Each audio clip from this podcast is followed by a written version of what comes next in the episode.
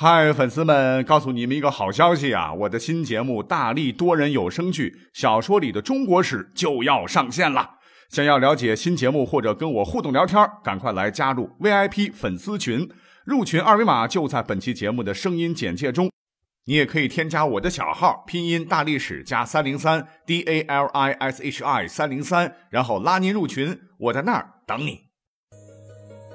管他正史野史。这里只有大历史，大力讲的历史正在播出。欢迎收听本期节目啊！有听友给我发了很多留言了哈，说能不能讲讲许穆夫人的故事？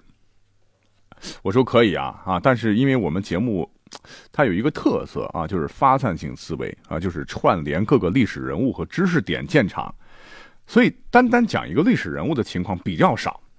但是在准备节目的时候查找资料哈，我觉得我应该尽量的哈，呃，把这一位我们不太熟悉的历史人物啊讲的丰满一些，因为他的故事真是充满传奇。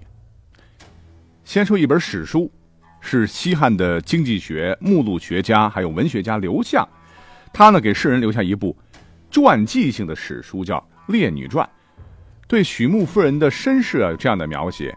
说许穆夫人者，魏懿公之女，许穆公之夫人也。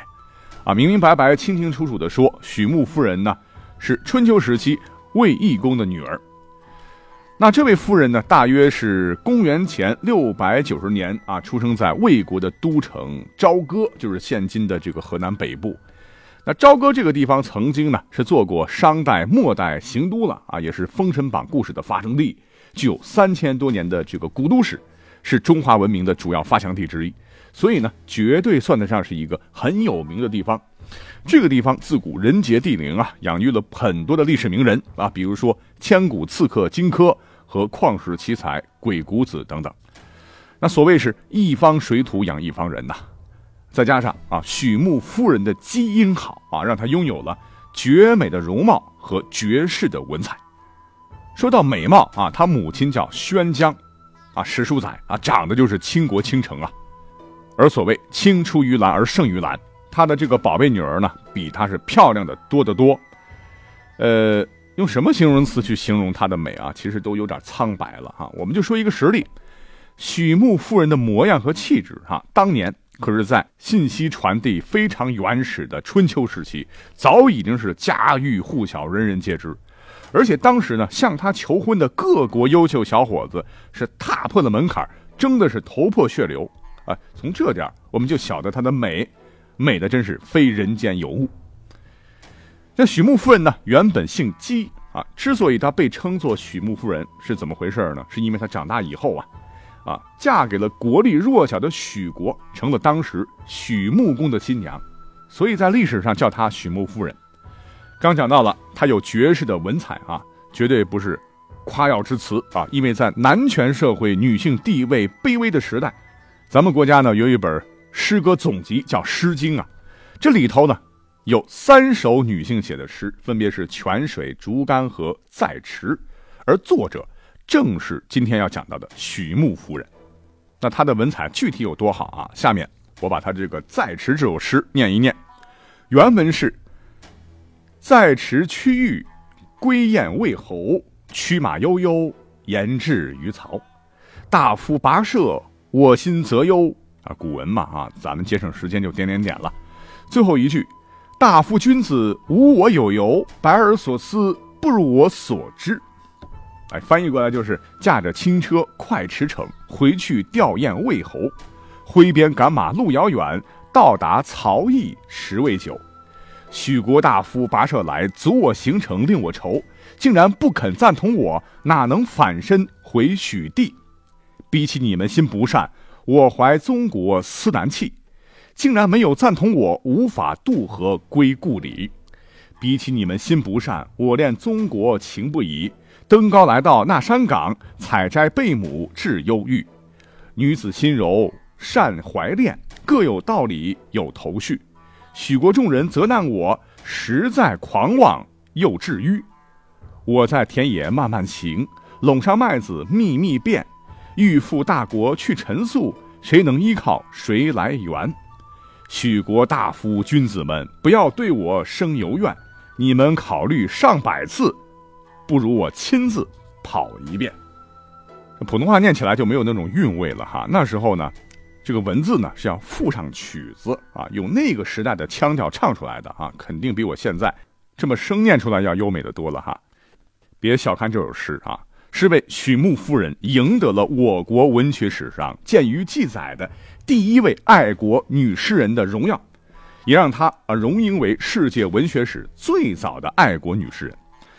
那她的诗作留下来，别看啊只有这三篇，却在世界文学史上，啊到现在都享有极高的声誉。哎，就是这么一位红粉绝代女佳人。那她的故事非常非常的传奇。那这首诗的背景呢，是讲述了许穆夫人的祖国魏国遭到浩劫啊，因为她在许国嘛，因为许穆夫人的亲爹魏懿公啊。这个老家伙在历史上非常有名啊，是个有名的完蛋货，是特别喜欢特别喜欢玩鹤啊，整天是与鹤为伴，如痴如迷，丧失了进取之志，常常不理朝政，不问民情。哎，就是他啊，让这个鹤乘着高级豪华的车子，比大臣所乘的还要高级啊。为了养鹤，每年呢是耗费了国家大量资财，引起大臣不满，百姓是怨声载道。在国力日趋衰弱的时候呢，就被当时的少数民族敌人趁机攻破都城啊，打的这个魏国是落花流水。那么在敌人打来的时候呢，这个魏义公啊闹了一个史上最大的笑话啊！您猜怎么着？敌人打来了哈，可是魏国的将士呢，没有一点点的战斗的这种热情啊，因为他们的国君是个混球，所以他们都不去打仗。你看到这样的情况啊，连卫懿公身边的这个带刀护卫当时都很气愤地对卫懿公说：“看起来大王是愁容满面呢，啊，你可以把那些所谓的贺兵贺将派到战场去，去打仗，抵抗外侵，不就行了吗？有什么担心的？”哎，这本来是一句讽刺的话，可是呢，我们的这个卫懿公当时竟然认真了啊，是急得跳起来了，哎，说了一句当时让所有的魏国人民失望至极的蠢话。他说：“哎，不要不要不要，有鹤有国，有鹤无国亦可。我只爱我的鹤啊，这个国家亡不亡跟我没关系。”这话一说啊，大伙都傻眼了啊。那你有这样的国君，我们还替你打什么仗啊？所以呢，将士们全都跑光光，魏公就这么被攻进来的敌人是乱刀砍死，驾鹤西去了。他虽然死了，可是当时的魏国王室，哎，那就惨极了，是一路逃窜。蜗居在了诗中所讲的曹邑这个巴掌大的地方，那曹邑这个位置大概就是今天的黄河南，今天河南省的滑县。魏国就要灭亡了哈，那身在许国的许穆夫人呢，心里非常难受，因为当时呢，她是受父母之命，被当做政治的筹码和牺牲品，被迫嫁到许国的。虽然说身在许国。但他呢，从踏入许国的第一天起，就非常非常想念自己的家乡。那许穆夫人当时还算年轻啊，别看是一弱女子啊，可是她跟一些懵懵懂懂的小女生可有大大的不同，因为她心里头啊，时刻装着家乡故国。这种强烈的爱国情怀，让她当时勇敢地站出来，请求当时离魏国最近的许国能够赶紧发兵就位。可是啊，可耻的许国国君和文武百官啊，竟然是胆小怕事，害怕引来刀割而拒绝了。许穆夫人当时那个气呀，就和许国的高层发生了严重的争执。一怒之下，哈，就自个儿呢只带了几个仆人，乘着马车啊，怀着悲痛，风驰电掣的赶回了他朝思夜想的魏国。虽说手无缚鸡之力啊，但他也想在国家最艰难的时刻也能出一份力，哪怕是以卵击石。等到好不容易日夜兼程，在黄昏时分赶到了五百华里外的曹邑城外，那许穆夫人就下了马车啊，正准备和出城迎接他的魏国新君魏代公，也就是他的一个兄弟了，以及魏国臣子啊一同进城时，哎，只听见远处忽然传来了许国大臣们的喊声：“夫人不要啊，请留步啊！”原来呢，他们是奉了许王的命令，要许穆夫人。回许国，啊，这这就不太好了哈，人家国家都要被灭了哈。许穆夫人想要和国家共存亡，可是这个迂腐的许国官员，哎，当着许穆夫人的面，竟然拿出了说：“自古以来，女性嫁给男方，父母在则归宁，没则使大夫宁于兄弟。那现在刚继位的是你的弟弟啊，你爸妈早就去了啊，那夫人你跑回来，不成体统啊啊！你可是王的老婆呀，难道不知道这样一个道理吗？”许穆夫人当然很愤怒了，这没有国哪有家呀？就坚持要进城，没想到扑通一扔啊！这帮许国的大臣使出了赖皮招数，是全部跪倒在地啊！大声的说：“请夫人回许都啊，否则我们长跪不起。”那面对这样的此情此景啊，再有气势的美女也受不了了，这个火苗就蹭蹭蹭啊！许穆夫人就说了：“我当初请求你们出兵救救我的祖国魏国，你们君臣是百般阻挠。”如今我没带许国一兵一卒，一个人归来，你们却要紧追不舍，苦苦相逼，太过分了！请你们回去转告国君，魏国一定能够打败敌人，恢复故土。然后是愤然离去。当天晚上，许穆夫人呢就和魏国君臣一起商量着如何击败敌人，然后光复魏国江山。第二天。这个许穆夫人就承担起了重担啊，用自己的影响力招来流民百姓四千多人，一边呢是安顿大家搞生产，一边进行军事训练，准备时刻亲上战场去杀敌尽忠。可是，不幸的是啊，刚才讲到了，刚刚登上王位的魏代公突然患疾病死了。哎，就这么巧，这个许穆夫人很有政治远见呐。所谓是国不可一日无君。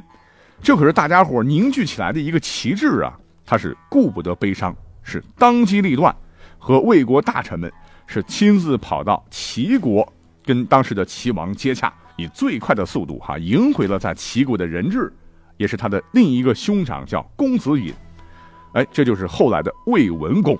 那这个魏文公果然是不负众望，在许穆夫人的辅佐下是励精图治，得到了举国百姓的无数个点赞。那从上面的描述当中，我们可以清晰的感觉到，这个许穆夫人呢，不光颜值高、文采好，而且也是个，也是个政治能手。